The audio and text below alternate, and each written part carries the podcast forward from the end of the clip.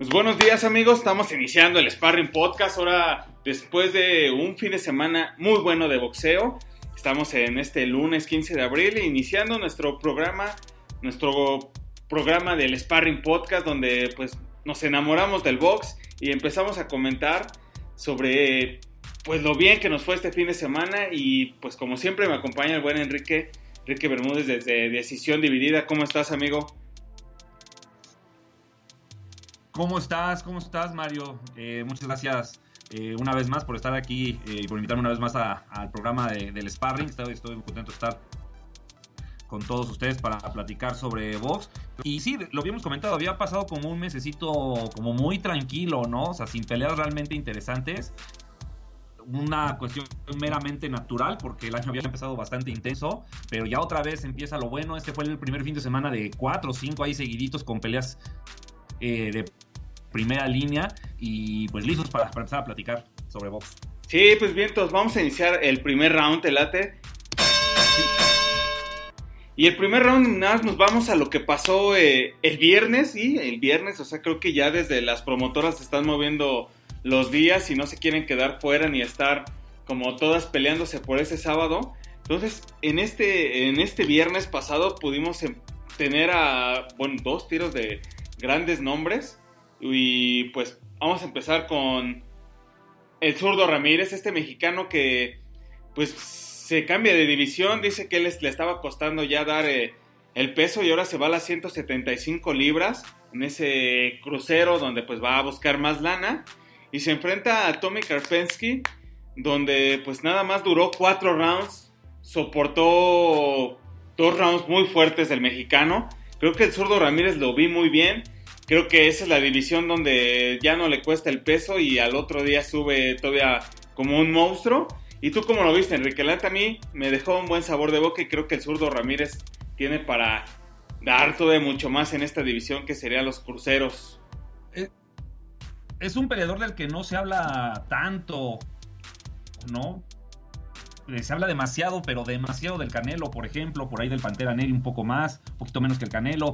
Pero la verdad es que el zurdo Ramírez es uno, uno de los mejores boxeadores que tiene México en la actualidad. Es un extraordinario peleador, eh, invicto, y que en los pesos crucero, eh, pues sí demostró que, sigue manteniendo el nivel, sigue manteniendo la potencia, la velocidad, la, técnica, pues bien, bien afinadita y digo, no sé si, digo, porque creo que también un posible rival a futuro que, sería interesantísimo, eh, pero que también iba a subir división a los completos, me parece este Alexander Usyk.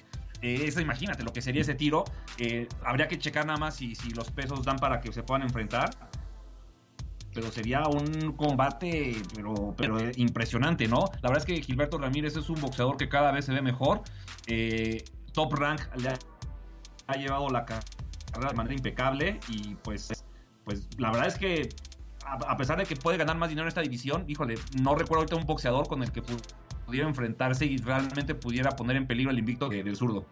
No, y bien lo dijiste, o sea, creo que ese, ese es notorio el que casi no, no se habla o no es como el gran tema de decirle zurdo Ramírez, todavía cuando lo dices en los medios o las personas que están acostumbradas a estar viendo box, todavía les cuesta trabajo este pues hablar de Gilberto, pero pues ahorita está hablando mucho de él por el, su cambio, porque pues acaba de casar, acaba de entregar el anillo, eh, su cambio de entrenador, donde pues después de 17 años dice que pues va y se, se alista a otra esquina.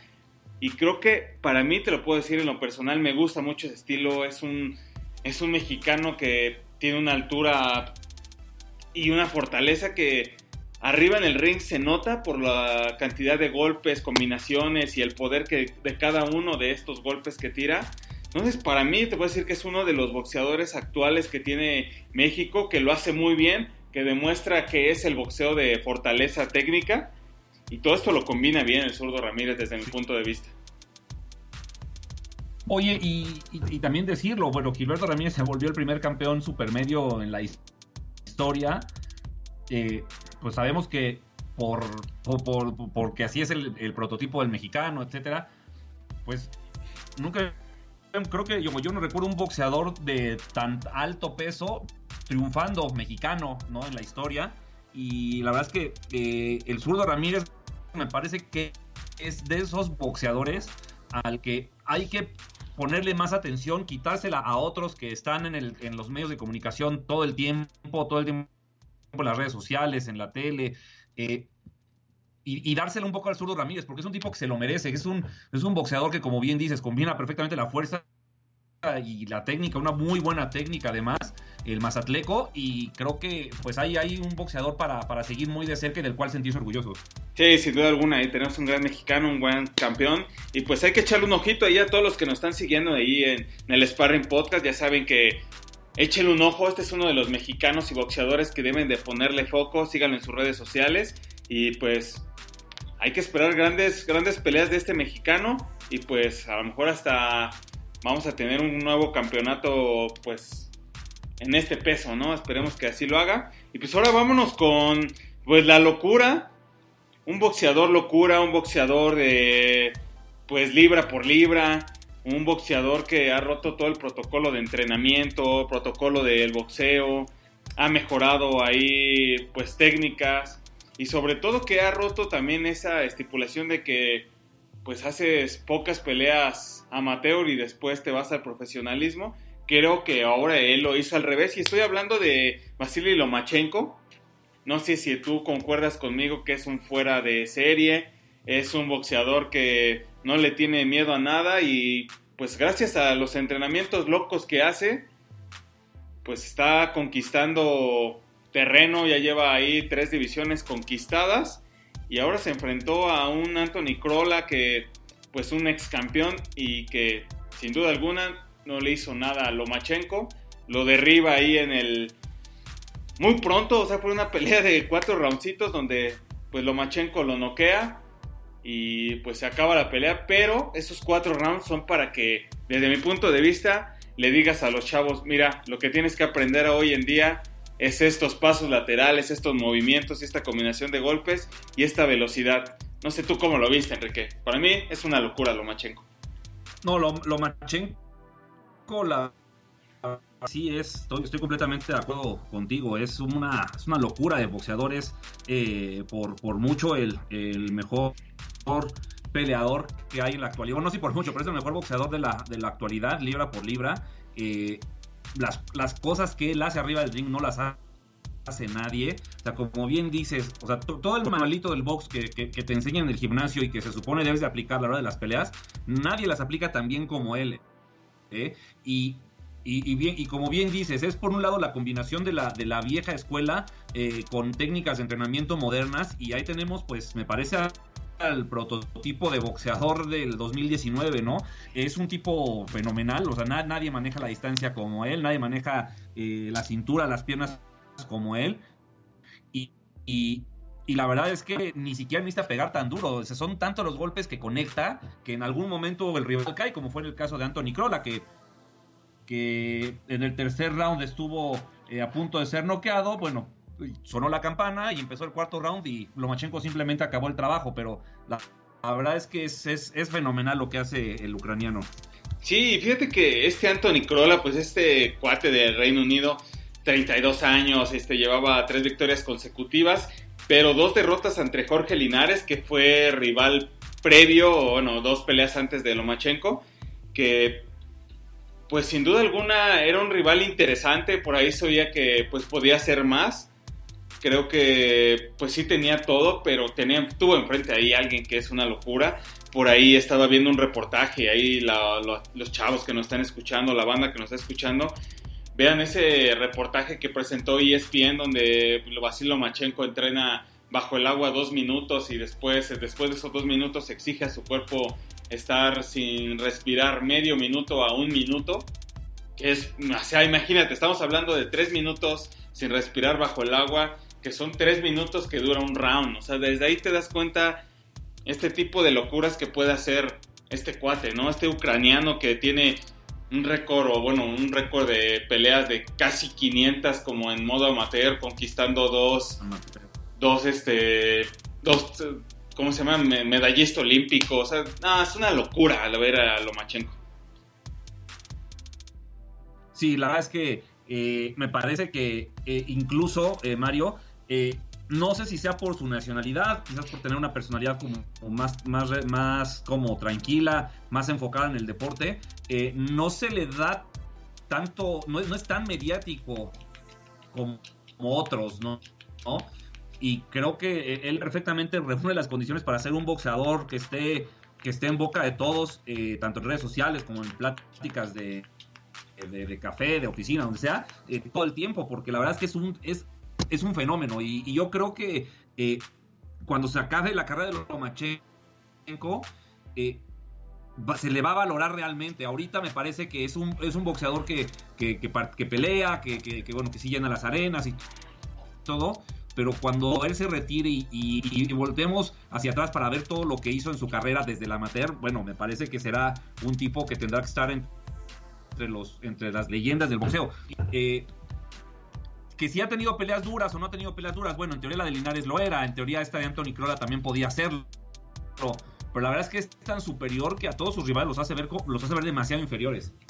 Exacto, creo que tú lo mencionas, o sea, cuando peleó contra Jorge Linares nos sorprende el momento en que cae en el sexto round, no sé, sexto séptimo para ser exactos, en donde pues le metes a derecha a Jorge Linares con un movimiento de cintura y lo caza con directo con esa derecha al botón y te sorprende, ¿no? O sea, yo lo estaba viendo y fue de, no manches, no es de, no es imposible derrotarlo, ¿no? O sea, así, o que se caiga, pero después vemos la actitud que tiene de, de pues sí, ok, me caí, pues, ¿qué más sigue de Lomachenko? Pues Lomachenko se volvió una bestia después de visitar el, eh, el la lona, o sea, vimos a un Lomachenko animado, después hizo todo lo que tenía que hacer para poder conseguir su victoria y apabulló a Jorge Linares golpeándolo abajo y de rematando arriba, o sea que esa combinación de la vieja escuela, donde todos dicen pues golpea el cuerpo y la cabeza cae sola, y pues llegó el momento en que Jorge Linares en el round 10 ya no pudo aguantar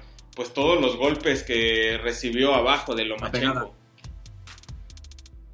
Porque además, eh, lo que mencionamos, o sea, Lomachenko es un boxeador que igual no tiene la pegada más fuerte de todo el boxeo. Tampoco creo que pegue estampitas, pero es tanto lo que te abruma con sus golpes que tarde o temprano el rival cae, ¿no? Y él está preparado, perfectamente preparado para, para pelear 12 rounds al ritmo en, en, los que pelea cada uno.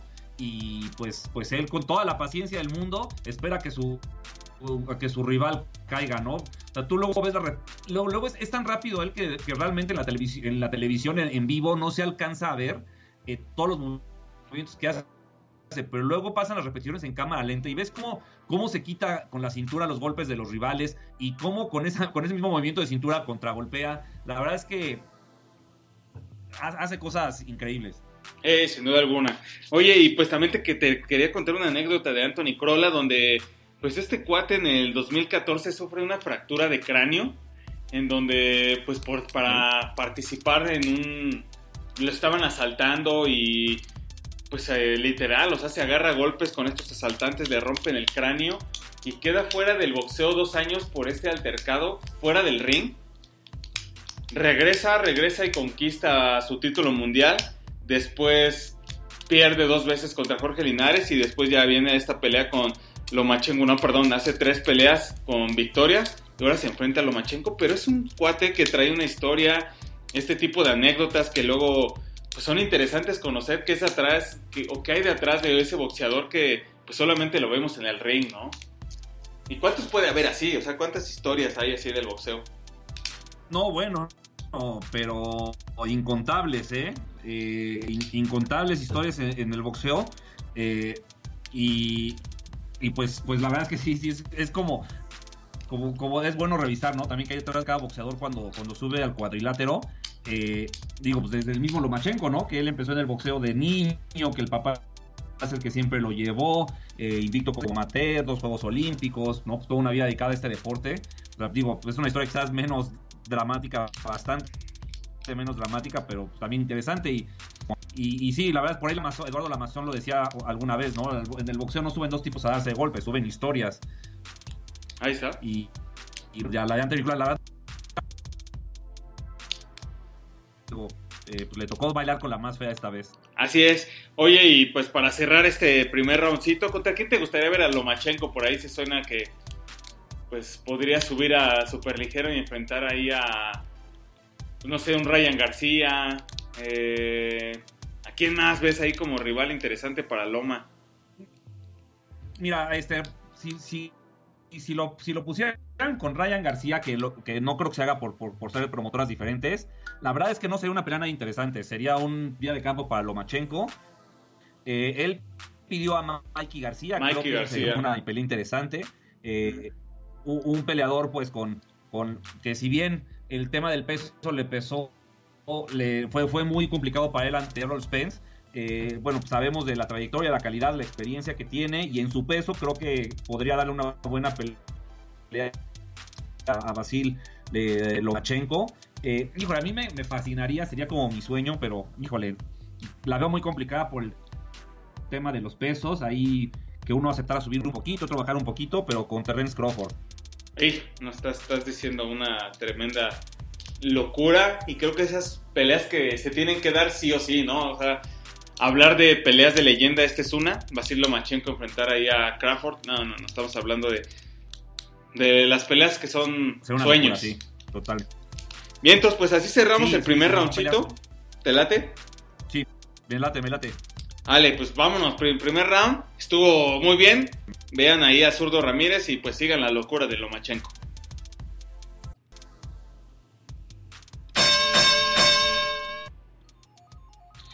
Pues vámonos al segundo round, mi buen Enrique. Esto se está poniendo sabroso. Acuérdense que estamos en el Sparring Podcast. Este medio de audio para que pues los que estén interesados en el boxeo y que quieran enterarse de lo que pasó el fin de semana, además de escuchar como pues nuestros comentarios de estos locos que amamos el boxeo, pues esto es el Sparring Podcast.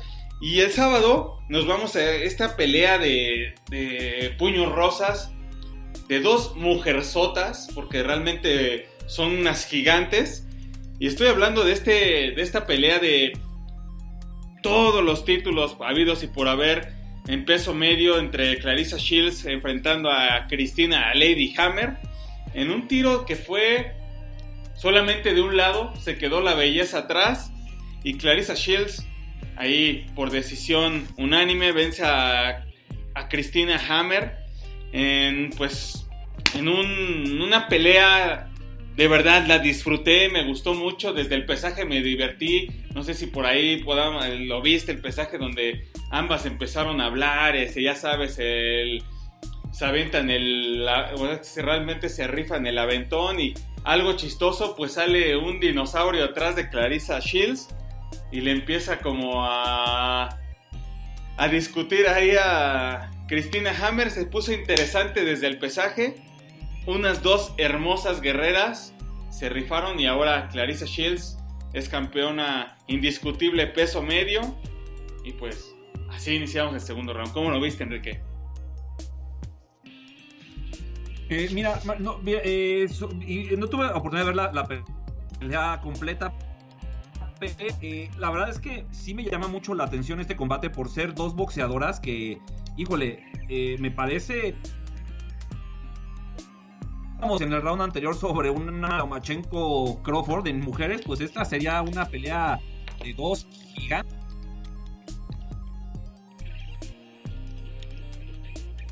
Gana Clarissa Shields, se vuelve campeona absoluta en los pesos welter femeninos. Y, listo, pues. Eh, ahora, ahora, ahora no se rehuye nunca, ¿no? Se enfrentan sin las mejores, no tiene ningún problema con eso. Y la verdad es que sí, sí fue una, una pelea espectacular que me parece le da toda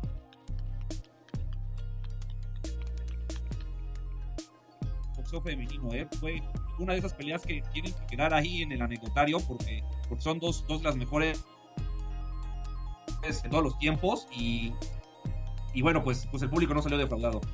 Así es, pues ya ahí está creo que la fue un buen tiro. Ahí los que pues, puedan verlo, igual échense un ojito ahí a YouTube. Vean ahí los resúmenes, vean lo que, pues con lo que salió a demostrar Clarissa Shields. Realmente no se guardó nada. O sea, fue una pelea donde los golpes y combinaciones fueron letales por parte de esta estadounidense, donde yo pensé y hubo dos golpes que casi mandan a la lona a Cristina Hammer, donde pues sin duda alguna creo que si no hubiera tenido una preparación fuerte se va a la lona y se termina por, por nocaut. No fue así, o sea, creo que se fueron hasta la decisión, pero lo que regalaron fue algo que esos, esas personas que no están tan seguras de ver el boxeo femenil les puede cambiar el punto de vista y empezar a amarlo. Entonces, échale ahí un ojito a lo que nos regaló Clarissa Shields. Y ahora nos vamos a lo que pasó en Monterrey, en esta arena que se ve espectacular, una arena grandísima. La llena por completo ahí las promociones de Sanfer.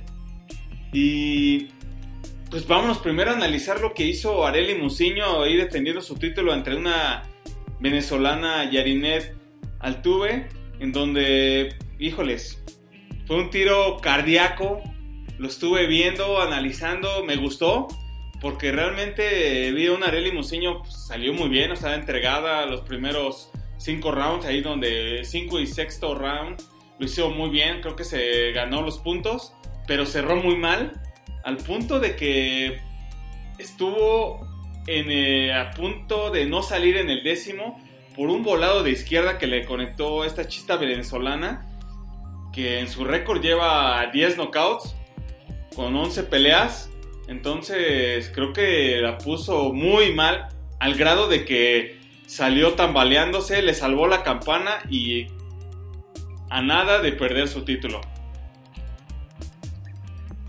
Sí, la verdad es que no sé, no sé si fue un descuido quizás su preparación no fue del todo completa, eh, pero bueno, Areli Musiño tuvo esos contrastes que mencionas y, bueno, pues eh, no sé, no, sé qué, piensas tú, pero desde, desde aquella pelea de campeonato con Montserrat, las, las defensas que ha hecho Areli y, dos, dos, tres peleas anteriores, eh, creo que ya no se ha visto tan bien, no sé si sea pues ya, ya cansancio, este, quizás como falta de renovar sus entrenamientos.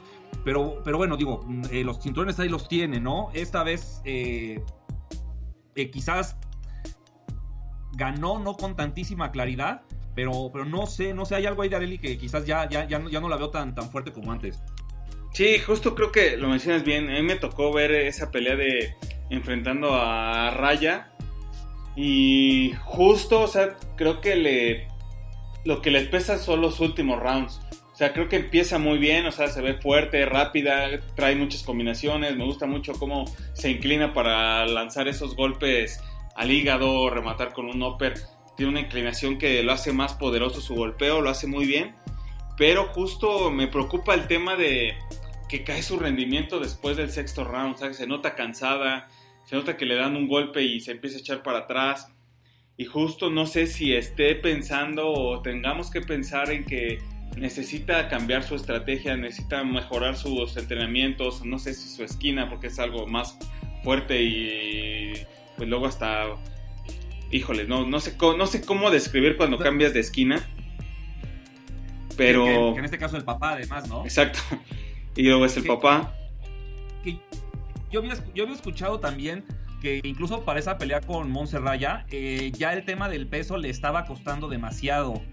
Y pues si ganas el campeonato Mosca, pues, pues eh, básicamente en ese el peso el que lo tienes que defender, ¿no? Eh, no sé si también si hay un tema de se debilita por el tema del peso. Eh, no sé, ¿no? creo que sí hay ciertas cosas que, tiene que, modificar a Limusiño, porque si vuelve a enfrentarse a una peleadora como esta venezolana, pues pueden sorprenderla, ¿no? O a menos que, que Sanfer pues, le, ponga el resto de su carrera puras peleas cómodas y en las que no tenga que, desgastarse tanto arriba del ring o que no le exijan tanto. Pero sí, también yo había escuchado ese tema del peso. Sí, justo. Entonces, pues esperemos que, que siga entrenándose, preparándose mejor, eche pues a lo mejor un poquito más de ganas, ¿no? Empieza a hacer cosas diferentes para lograr cosas diferentes. Entonces, pues, esperemos que ahí la campeona mundial Arely Musiño nos regale más tiros, podamos verla mucho mejor y que pues haya campeona todavía mexicana para, pues, para más, más rato, ¿no? Pero ahora nos vamos al tema candente, mi buen Enrique, en donde un tema de este el campeón del pueblo, así lo, hace llamar Sanfer o Box Azteca. Y estoy hablando de Jaime Munguía. Eh, quiero que nos demos un encontrón sabroso, que hablemos de Jaime Munguía. Y pues este sábado en Monterrey se enfrenta a Dennis Hogan en un tiro que, híjoles, sigo sin ver al gran campeón del pueblo tener las cualidades para enfrentar a los grandes que, él menciona. Que a veces el tema que el, tema luego, Mario, de inflar tanto un peleador es que la caída puede ser muy fuerte. Eh, yo siento que estamos viendo un poco ese fenómeno que vimos con el Canelo hace algunos años en Televisa, donde te eh, eh, nos los estaban metiendo como un ídolo a fuerzas, sin que la gente de verdad lo aceptara, era como, como obligación considerarlo un ídolo cuando arriba del ring no demostraba absolutamente nada. Creo que con Jaime Munguía pasa algo parecido. Es un, es un boxeador que, bueno, no, no se va a negar, no se, no se va a decir que es un mal peleador, porque no lo es, pero que le están llevando la carrera de tal forma en que quieren vendernos a él, como lo dices, como el campeón del pueblo, cuando pues, pues no, o sea, creo que está muy lejos de serlo y creo que el pueblo, si, si lo vemos de esa manera, busca otro tipo de peleadores, ¿no? Entonces, eh, yo no, sinceramente, una vez más, una defensa más, Jaime Munguía, pues no nos deja satisfechos. Eh, me parece tampoco que su pelea fue una cosa terrible, pero para nada. Eh, Chris Hogan era un buen boxeador que, le, supo pelear, pero Jaime Munguía, pues también en, algunos rounds hizo las cosas bien. Pero creo que los están vendiendo, inflando de, tal forma que pues tú ya lo que esperas es que Jaime Munguía no quede en el primer round y cuando no es así, pues también se ve que Jaime Munguía no sabe bien qué hacer arriba del ring. La verdad es que yo sí siento que, si, siguen vendiendo o manejando así la carrera de Jaime Munguía, un día la caída va a ser bastante fuerte. Sí, y, creo que algo a rescatar, y muy bien lo dijiste, es, ese, es el hecho de, de, pues sí veo buenos rounds de Jaime Munguía, eh, es aventadón, es la neta es de que se ve fuerte. Eh, creo que no le da miedo, o sea, estar arriba lo hace elevarse más. Creo que tiene como, pues esto que no cualquier boxeador tiene, el de poder llegar al otro día con mucho más fuerte. Está alto, eh, pero creo que donde tiene que estar su preparación, sin duda alguna, es mejorar su defensa, subir un poquito más la guardia la condición física también le pesa. Y pues también escuché un comentario donde él menciona que ya este peso ya no es para él, o sea, ya quiere subir a los medianos y pues dejar de castigarse. híjole, pero ¿Cómo lo ves? Eh, está bien, está, está bien, pero que se quiera, que quiera dejar de castigarse con el tema del peso, pues se vale y es también un proceso hasta cierto punto natural. Híjole, pero subir a los medios, eh, sabemos cómo está la división y, y, con lo que ha mostrado arriba del ring Jaime Munguía, sinceramente, pues no, no le auguro la, mejor de las suertes, la mejor de las carreras. Eh, eh, eh, él ha basado mucho su boxeo en la fuerza de sus golpes, pero va a subir a una división donde es probable que los rivales ya se los aguanten. Entonces, pues él va a tener que estar va, a tener que acostumbrarse o, una de dos, o hacer más fuerza, que no, no, no sale solita, y, o, o a boxear mejor y, preparar peleas para 12 rounds porque porque con, a, base de knockouts en pesos medios pues va a ser un poco difícil. No, y aparte creo que pues él quiere un Canelo, quiere un Golovkin, olvídenlo, o sea, ahorita no va a pasar, ojalá no pase, pero pues ¿por qué no se va contra unos Charlo, no? O sea, que se aviente un buen tiro, o sea, que se esfuerce y diga, va, órale, va, vamos a rajar y que a lo mejor es como lo que muchos esperamos, ¿no? Este boxeo mexicano, este boxeo en tron, a mejor no lo puede regalar, pero sí tiene que entrar a dedicarle un poquito más de tiempo a su defensa, a mover más la cintura, porque ya lo mencionas, o sea, el peso medio, aparte de que le van a aguantar los golpes, le van a soltar golpes de poder, de golpes de que lo van a noquear, golpes de que puede visitar la lona. Sí, no, o sea, ahí, ahí, digamos, los de la pegada van a ser los rivales, ¿no? Y pues, si él quiere, quiere ir por ese tipo de peleas, pues Sanfer ya no lo va a poder cuidar como lo está haciendo hasta ahora. Eh, él estuvo entrenando en el romance con Nacho Beristain hace algunos meses, justo para, para mover, mover la cintura, para aprender a mover mejor la cintura y este tipo de cosas. Pero, a ver, es campeón mundial. No se supone que eso ya lo debería de saber hacer. Evidentemente siempre se puede mejorar, siempre puede ser un boxeador que, que detalles. Pero si los conceptos básicos no los manejas ya estando en la élite, pues bueno, yo veo muy difícil que eso sea algo que puedas modificar en un futuro.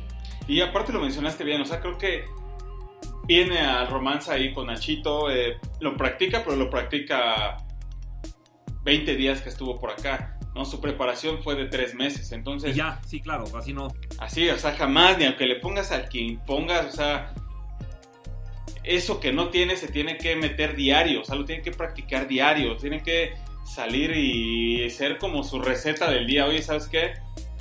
Ya estás fuerte, ahora te vas a dedicar toda tu preparación a hacer defensa, toda tu preparación a mover la cintura.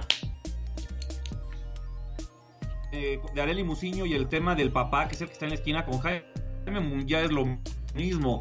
O sea, el problema de que estén metidos los papás es que, pues, pues, pues al final ya no es solo una relación laboral. ¿Y cómo le dice al papá que, ya no esté en la esquina y que esté otro, ¿no? Que a lo mejor sí le enseña a Jaime Munguía lo que ya, lo que no, no, no, sabe hacer, ¿no?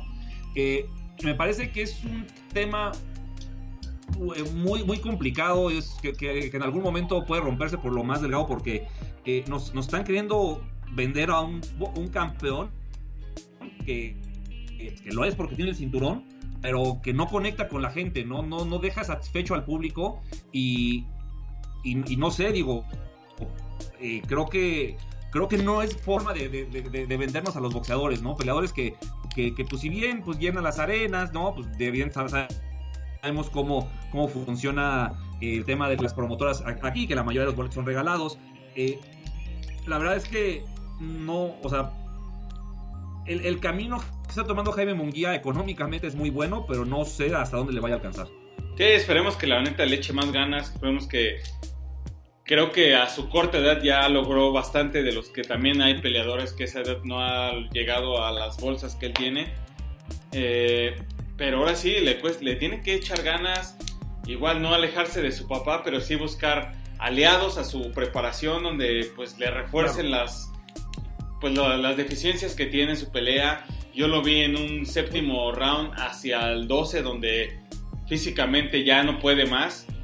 Entonces, pues someterse a lo que hace Lomachenko, ¿por qué no? O sea, creo que ahí lo tenemos. El mejor ejemplo es sus preparaciones de Lomachenko, sus técnicas que salen de lo común.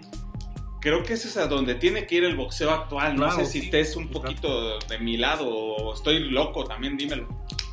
No, es totalmente de acuerdo, ¿eh? eh, eh sí, sí, Jaime Munguía me parece que es un boxeador que, que, a lo mejor en ciertas cosas su preparación pues está un poquito estancado. Quizás le funcionaban muy bien para, para pelear con los boxeadores eh, que tenían de 6, 8 rounds, sus primeras peleas a 10 rounds, pero ya en los niveles que se mueve, pues creo que sí tiene, tiene que hacer algo más, ¿no? Por ahí Chris Hogan, la verdad, cuando terminó la pelea, él tal cual se sentía robado, sentía que la pelea la, la había ganado y él consideró que el resultado fue un robo.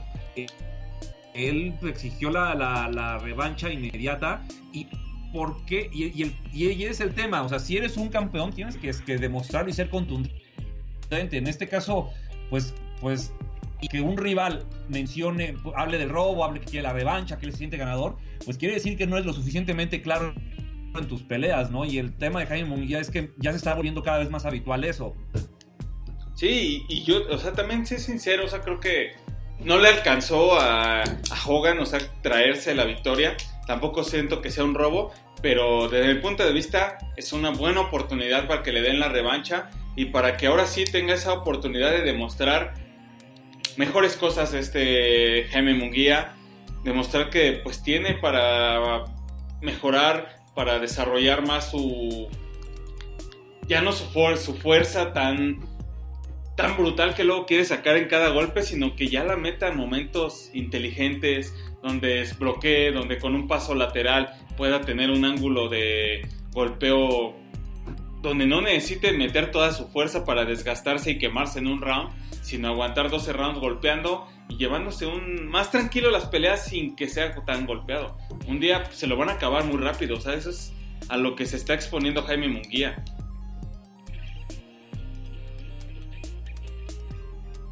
Yo, tampoco creo que haya sido un robo como, eh, estoy de acuerdo, con, ahí sí coincido, coincido contigo completamente.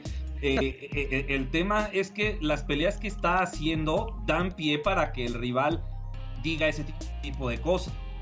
No, no son triunfos lo suficientemente contundentes para que sea incuestionable la victoria.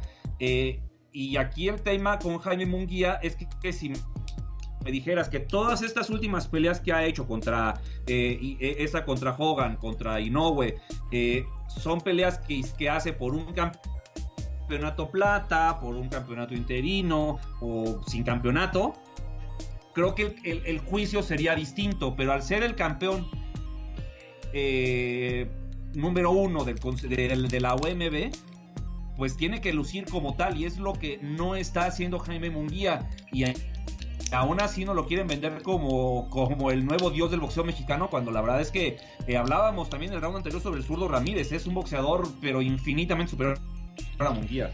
Ah, no estamos hablando de dos mundos paralelos, ¿no? Dos mundos donde Jaime Munguía tendría que observar qué es lo que está haciendo el zurdo Ramírez, cuáles son sus preparaciones, hacia dónde se entrega en un ring. Y pues el zurdo Ramírez voltear a ver a Jaime Munguía para ver cómo, qué es lo que está haciendo para promoverse tanto creo que es el complemento perfecto para poder tener a un campeón mundial élite en todos los sentidos. Totalmente. Sí, que yo siento que el tema del zurdo Ramírez, digo, ahorita regresamos al tema de Munguía, eh, pues lo, trae top rank, ¿no? O sea, promoción y promotora no le faltan. Eh, no sé si el tema es más bien que él no esté casado con una televisión aquí en México y por eso no se le hace tanto ruido, pero a lo mejor en Estados Unidos es bastante más popular, ¿no? Y Jaime Munguía lo que tiene, pues tiene todo todo el respaldo de Sanfer, TV Azteca, los comentaristas y bueno, pues de ahí todo, todo, todo, parte más fácil. Se habla de él, ¿no? Sí, tiene razón, la neta es que tiene razón. Toda la promoción es más Toda la promoción es fácil. Pues ahí está, con esto terminamos el round 2, Enrique. No, te late, estuvo chido, estuvo interesante y a ver qué, qué más sigue como futuro para Munguía. Y esperemos que esa, eh, digo, yo sinceramente espero que siga peleando en Super porque en peso medio, eh, a menos que que, le busquen los rivales eh, cómodos, mm, lo, veo bastante complicado, ¿no? Por ahí mi, profe siempre menciona una, una, frase, dinero o gloria, ¿qué es lo que buscas en tu pelea? Si busca dinero, bueno, pues adelante, los pesos medios los va a conseguir. Si busca la gloria, creo que tiene que ser en los Super Welters. Ah, bonita frase y creo que ahí ojalá le llegue al buen Jaime Munguía. Pues vámonos al tercer round donde casi siempre hablamos de lo que nos espera en la semana y este fin de semana sigue uno de los peleadores élites, uno de los boxeadores libra por libra que sí o sí tienes que observar, o sea, no hay de otra.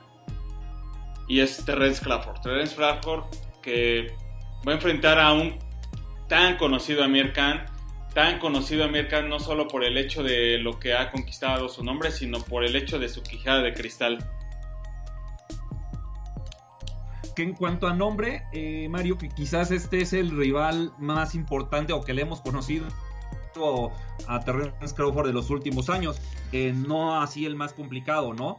Eh, Crawford también es un peleador que, ha llevado muy bien su carrera, la ha cuidado muy, bien. es un boxeador que también en cuanto a condiciones técnicas de boxeo me parece también una, una cosa fenomenal. Y, y la verdad es que pues contra Mirkan me parece que tiene otra noche pues en la que tendrá que salir con la mano en alto sin tantos contratiempos, ¿no? Eh, Terrence Crawford es un boxeador que ha ido construyendo muy bien su carrera. Aquí el tema creo yo es que eh, conforme pasan las peleas, conforme adquiere compromisos, conforme adquiere fama, quizás esperan rivales mejores. Yo siento que este año, pienso yo, yo opino que Terrence Crawford quizás aflojará un poquito esa, esa, condición de ser el boxeador principal en una función y podrá compartirla con otro rival y evidentemente vendrá más dinero. Eh, es, un tipo que la verdad no defrauda eh, a la gente que, le gusta el boxeo técnico, pues puede ver en él un tipo con condiciones increíbles. Y bueno, este fin de semana pues viene el show de Terence Crawford. Recomiendo que lo vean porque se disfruta. Sí, creo que ya lo. Esa es la palabra. Vamos a ver el show de Terrence Crawford. Y pues, la neta es de que pinta para knockout.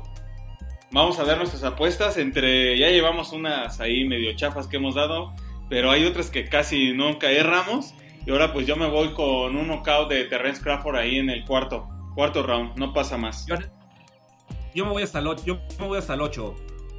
Ale, 4 y 8, ahí esperemos a que la banda que nos está escuchando nos mande un mensajito para que nos digan cuál es su pronóstico para este sábado entre Terrence Crawford enfrentando a Mirkan. Y pues así cerramos nuestro programa, este Sparring Podcast dedicado al mundo del boxeo. Y pues, ¿dónde te podemos encontrar, Enrique? ¿Dónde, ¿Cuáles son tus redes sociales? ¿Dónde es donde escribes? Y esto es tu momento, amigo. Ah, perfecto. Eh, mira, pues yo tengo en mis redes sociales, bueno, primero es eh, Kike Rodríguez en Twitter, todos con Q. Eh, también en, Decisión Dividida eh, por, por Facebook. Ahí, este, pues bueno, estamos, eh, anunciamos las, las funciones que hacemos y, y pues de repente tenemos también un programa los jueves para dar opiniones sobre lo que hay en el boxeo. Y pues bueno, básicamente en Instagram, como Kikin con Cook Queen. Ya estás. Ahí sigan al buen Enrique para que también escuchen sus comentarios, pueden hacerle preguntas directamente.